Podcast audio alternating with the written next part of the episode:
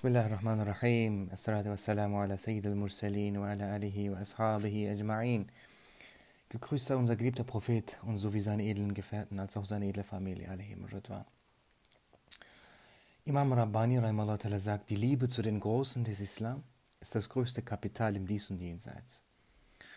Entschuldigt, meine Stimme ist etwas schwach. Ja, wir sind im Monat Ramadan und äh, meine Stimme ist dann nicht immer so ganz so äh, stark mit dabei. Aber ja, ähm, Imam Rabbani Rahmetullah ta'ala sagt, die Liebe zu den Großen des Islam ist, das, ist der größte Kapital im Dies und Jenseits. Die Liebe zu den Großen des Islam, Al-Uzama ul-Islam, das sind die großen Gelehrten des Islam. Das sind sehr ehrwürdige Menschen, das sind keine normalen Gelehrten, wie wir sie heute kennen.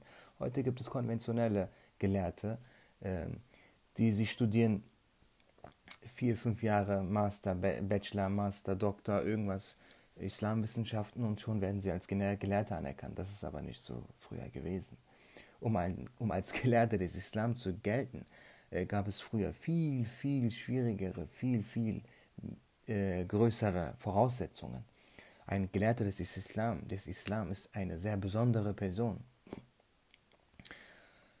Dieser Mensch hat erstens die 20 Wissenschaften, Pflichtwissenschaften des Islam gelernt, dessen 80 Hilfswissenschaften gelernt, eine wissenschaftliche, naturwissenschaftliche Fakultät absolviert und auch spirituell im Geiste den Pfad der Liebe Allah Ta'alas äh, bis zu einem bestimmten Grade äh, erreicht. Okay, das, sind, äh, das ist alles nicht so einfach. Naja, jedenfalls unser geliebter Prophet wassalam, hat uns Muslime bereits äh, dazu aufgefordert, die Gelehrten seiner äh, Glaubensgemeinschaft, der Umma, der Umma äh, zu ehren und zu respektieren. Damit sind aber wirklich die großen Gelehrten gemeint. Unser geliebter Prophet wassalam, sagte zum Beispiel, die Gelehrten meiner Glaubensgemeinschaft sind wie die Propheten der Kinder Israels.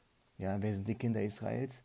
Wer sind diese Propheten? Das sind die höchsten Propheten. Dawud a.s., ja, Yusuf a.s., Jakub a.s., Musa a.s., Suleiman a.s., Harun a.s., Ayyub a.s., Yahya a.s., Zakaria a.s. Das sind, die, das sind äh, diese Propheten sind Kinder Israels, also Israeliten. Und er sagt, die Gelehrten meiner Gemeinschaft sind wie, die sind wie diese Propheten. So, was hat das zu bedeuten? Nein, Imam Rabbani sowie die Gelehrten sowie die großen Gelehrten haben mit Übereinstimmung berichtet und festgelegt, dass äh, kein Gelehrter kann jemals die Stufe eines Propheten erreichen.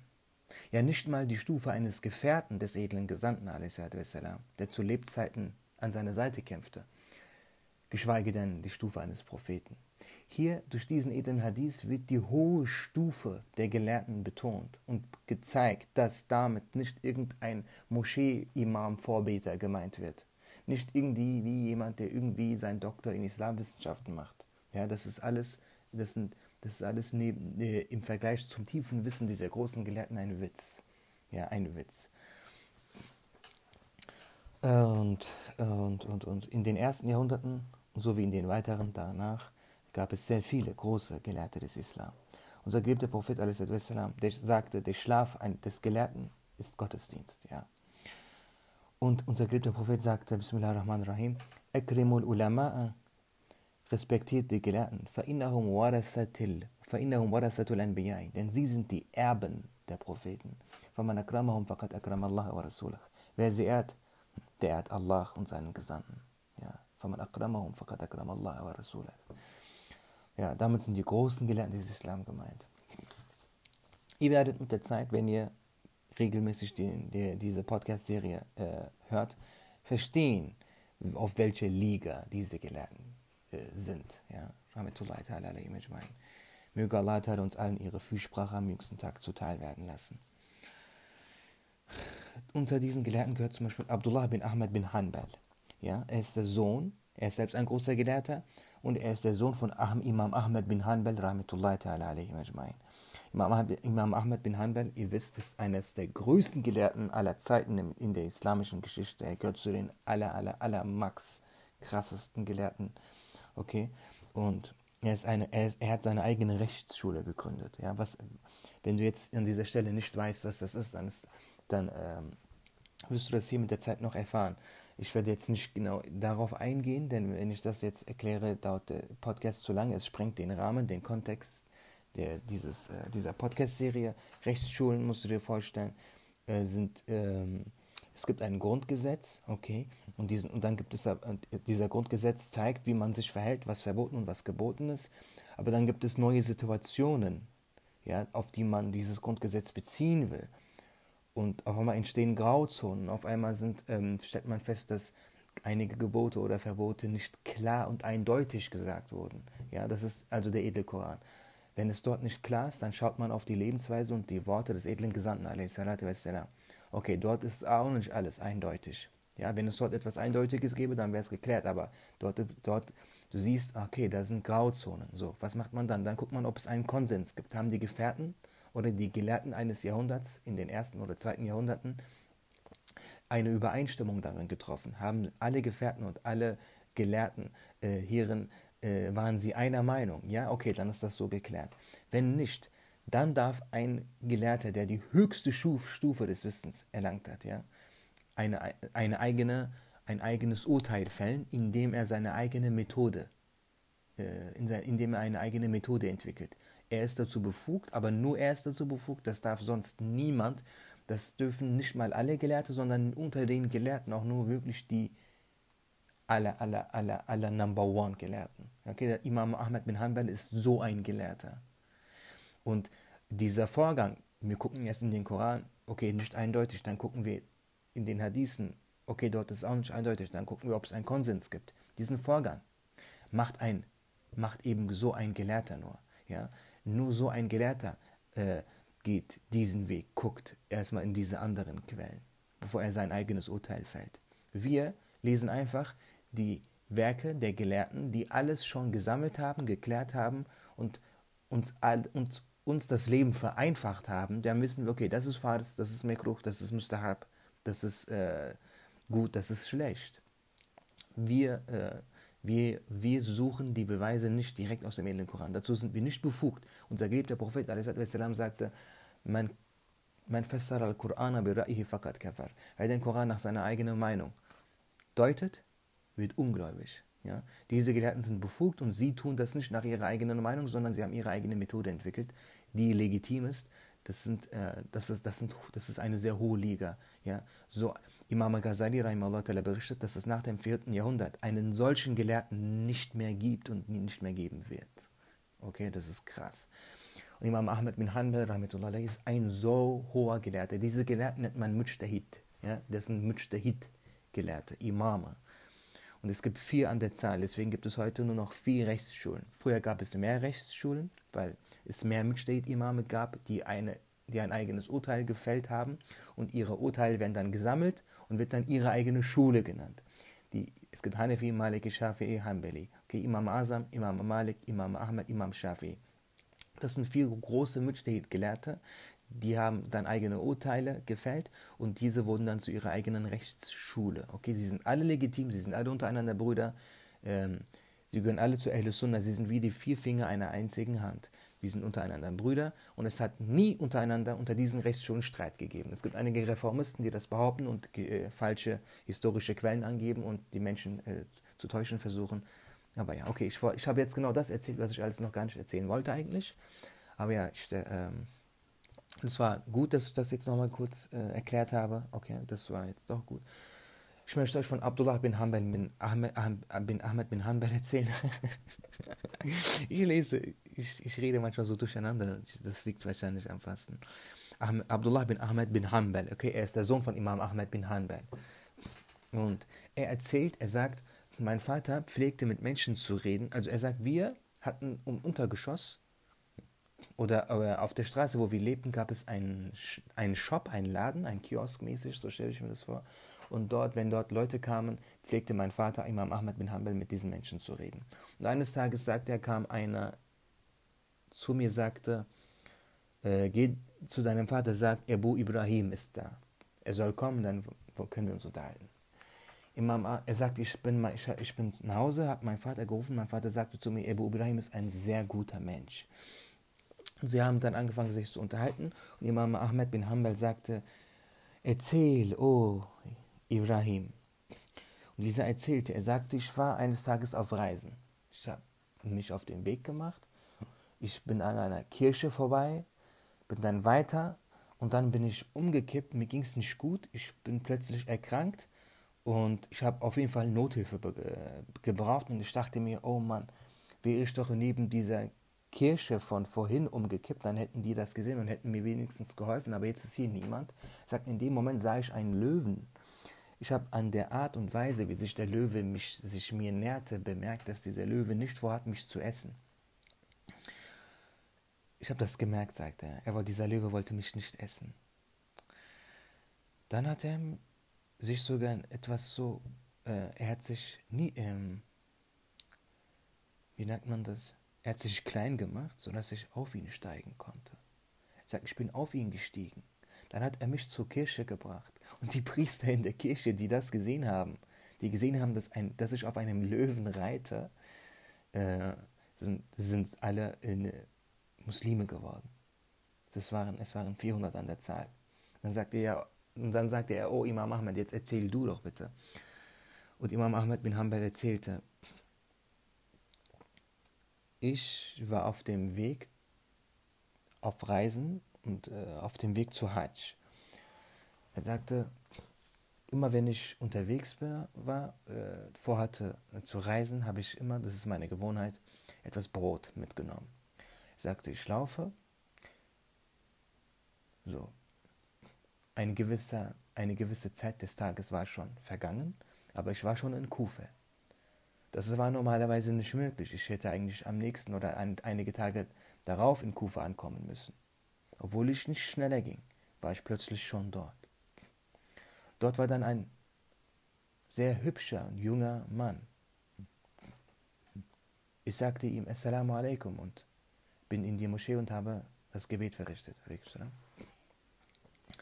Und nach dem Gebet sagte ich ihm, mein Kind, kennst du hier noch jemanden, der äh, auf dem Weg zu Hajj ist, sodass er mich begleiten kann, sodass wir zusammen gehen können? Und der junge Mann sagte, es wird schon jemand kommen. Und dann kam tatsächlich jemand und Imam Ahmed bin Hanbal sagte, genau dieser Mann sagte zu diesem jungen Mann, komm doch mit mir.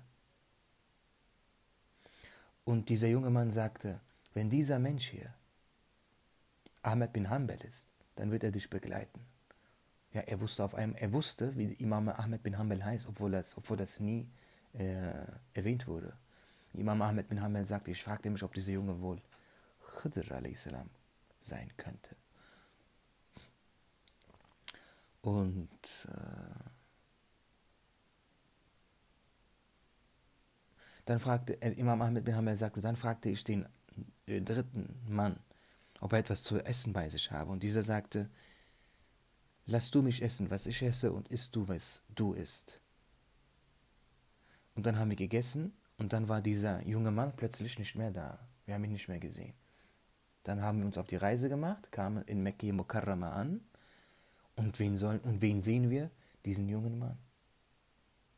Ja. Es gibt äh, sehr, es gibt übernatürliche Zustände. Diese Gelehrten des Islam haben eine so hohe Stufe, ja, weil sie haben nicht nur Wissen im Gehirn, sondern auch Liebe und Ikhlas im Herzen und sie haben hohe Stufen der göttlichen Liebe erreicht. Aber einer gewissen Stufe erlangt man übernatürliche Zustände. Diese Gelehrte haben nie damit angegeben, haben nie damit geprahlt, haben diese Zustände immer versteckt und geheim gehalten und oftmals sind diese Zustände hervorgetreten, ohne dass diese es selbst gewusst haben. Ja, er sagt zum Beispiel, ich war in Kufa schon angekommen, obwohl das war eigentlich gar nicht möglich. Er ist selbst darüber verwundert. Und eines Tages kam ein Muslim zu Sayyidina Osman radiallahu anh. Osman radiallahu anh war, ist der dritte Kalif gewesen des Islam, der Stellvertreter, der Stellvertreter des Innengesandten. Und gehört zu den Menschen, die, äh, er ist der dritthöchste der ganzen Ummete, Ummete Muhammad, Ja, er, ist der, er ist in der Glauben, ganzen Glaubensgemeinschaft der Umma von Rasulullah der dritthöchste Mensch. Also der, der äh, am, äh, vom, äh, was heißt der höchste Mensch? Ja, Menschen sind alle gleich. Ja, ich höre schon diese ganzen Stimmen und Kommentare. Ich kann es auch jetzt schon direkt beantworten.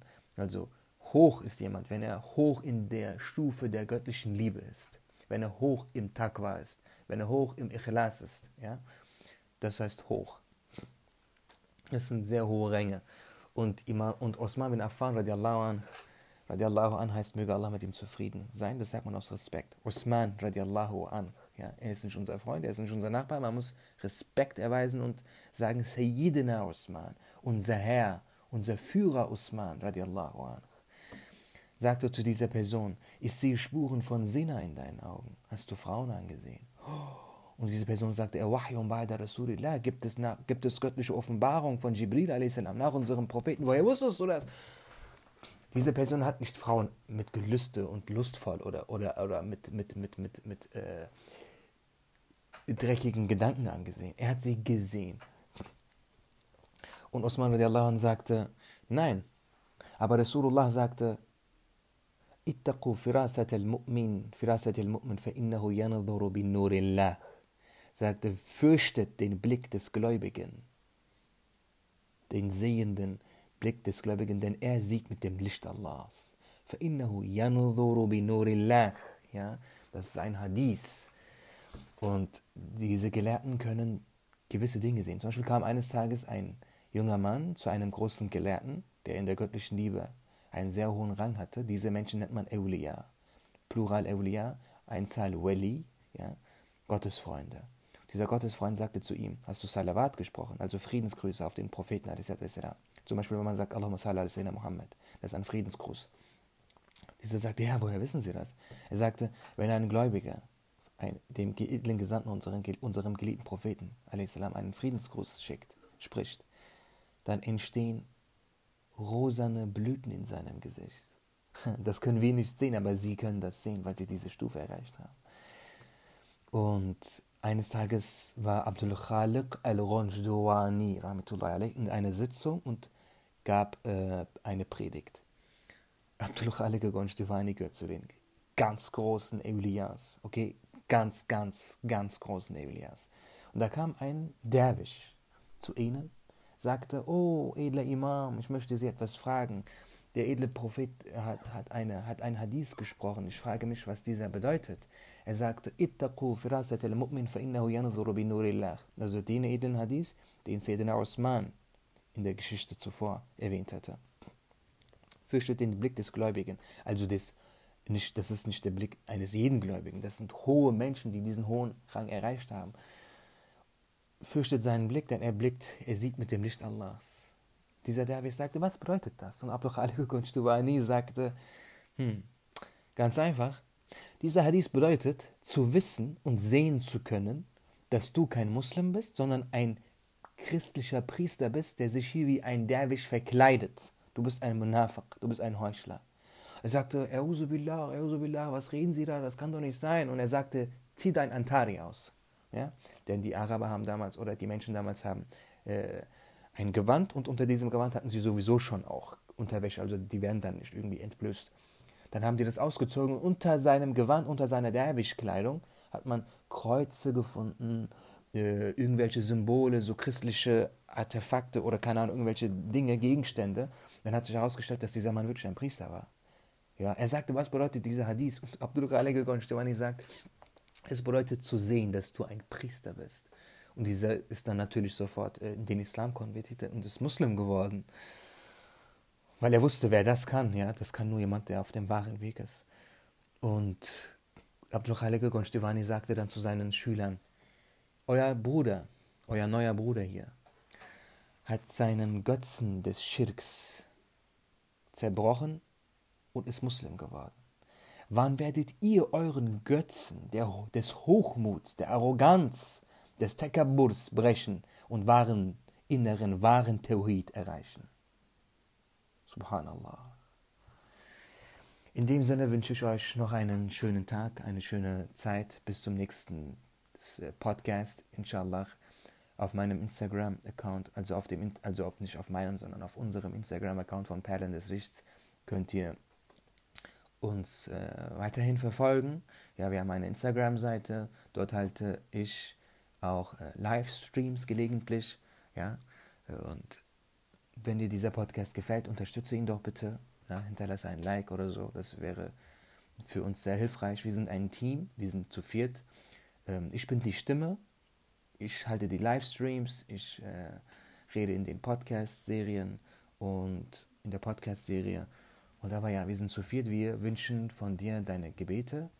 Bitte schließ uns vor allem in diesem heiligen Monat in deine Gebete mit ein. Äh, das bedeutet uns sehr viel, ja.